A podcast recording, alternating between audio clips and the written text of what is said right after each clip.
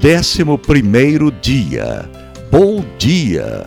No desafio de hoje, estaremos orando pela vida profissional e pela financeira de nossos filhos, para que Deus venha fazer deles homens e mulheres bem-sucedidos. Ore para que Deus abra as portas financeiras para que os seus filhos e que ele seja sábio ao lidar com as finanças. Ore para que eles tenham discernimento sobre os orçamentos e para que sejam bons administradores do dinheiro e tenham um coração aberto para a obra do Senhor. Ore para que eles entendam o princípio da mordomia e administre suas finanças com sabedoria. Que o amor de Cristo nos motive